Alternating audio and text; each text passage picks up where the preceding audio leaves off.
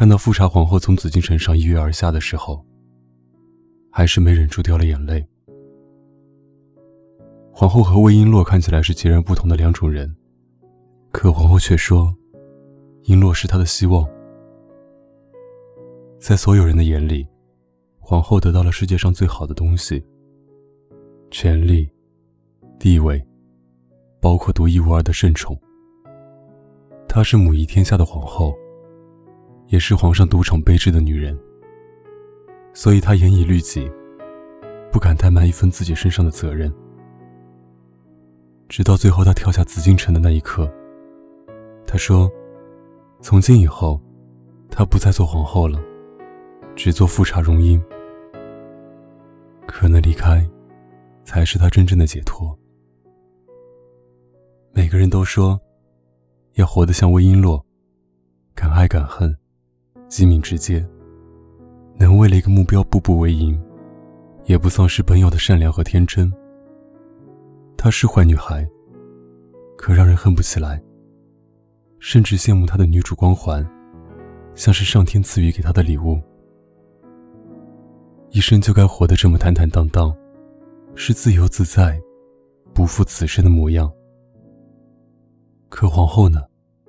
她这一生不敢言，不敢怒，他怕被天下人指责，怕让皇上觉得辜负。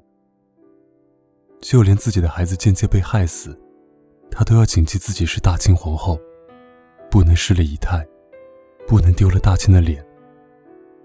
他不怨不妒，没有做过一件违背贤良淑德的事情。可结果呢？他忍受不了，他受够了。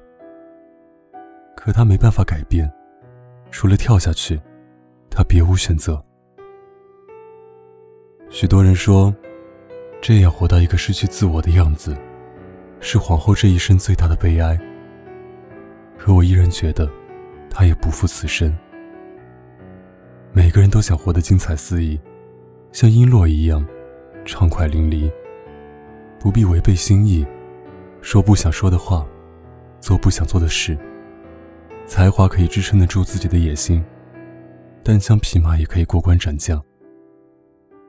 可不是所有人都是像璎珞一样无牵无挂的。他为了给姐姐报仇进宫，和家父断绝往来，保护好自己是他唯一的使命。可皇后不一样，她要保护家人，保护皇上，保护全天下。因为她为人儿女，为人妻子，为国母，他的牵挂太多了，他不得不顾全大局。不得不把任性和天真早早的丢掉。可他这是失去自我吗？不，他就是太自我了，自我到他的善良不允许他出格，不允许他做出任何有违他身份的事情。可最可贵的是，哪怕这样，他也没有变得心狠手辣，没有为了达到目的不择手段。这就是他，这样的他。才是皇上心里的白月光，才是那个惊艳了乾隆，让他往后余生都难以放下。那个让他四渡济南不入城，恐防一入百悲深的富察皇后。生活是很辛苦，因为生活不只是一个人的生活，我们也有太多需要惦记和牵挂的人，或是我们不得不为了他们，去戴上面具，去顾全大局。可即便如此，也希望我们能像富察皇后一般，奈何生活再咄咄逼人，满地荆棘，也能不忘初心，温柔始终。他说：“璎珞是他的希望。可如果再来一次，我想他依然会选择活成现在这个样子，因为希望可贵。但这一生，他也无悔。”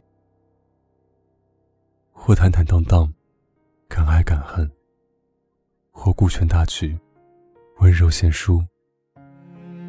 活成自己的样子，就不负此生。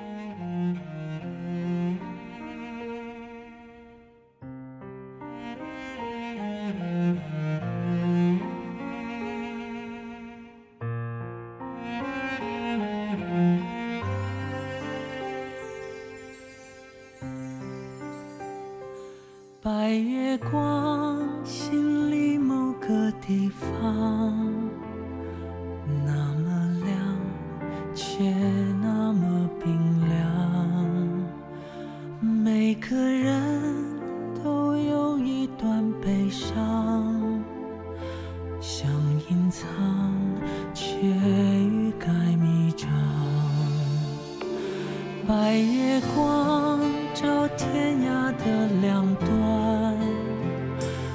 在心上却不在身旁。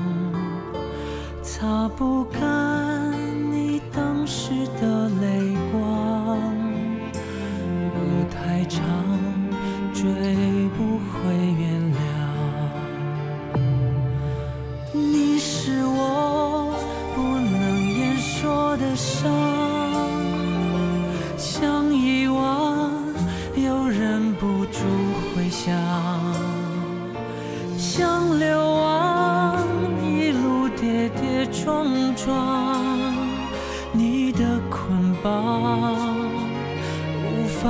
释放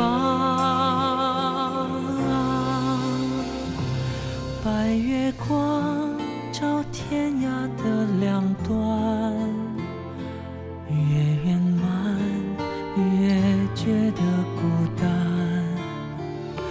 擦不干回忆里的泪光路太长怎么不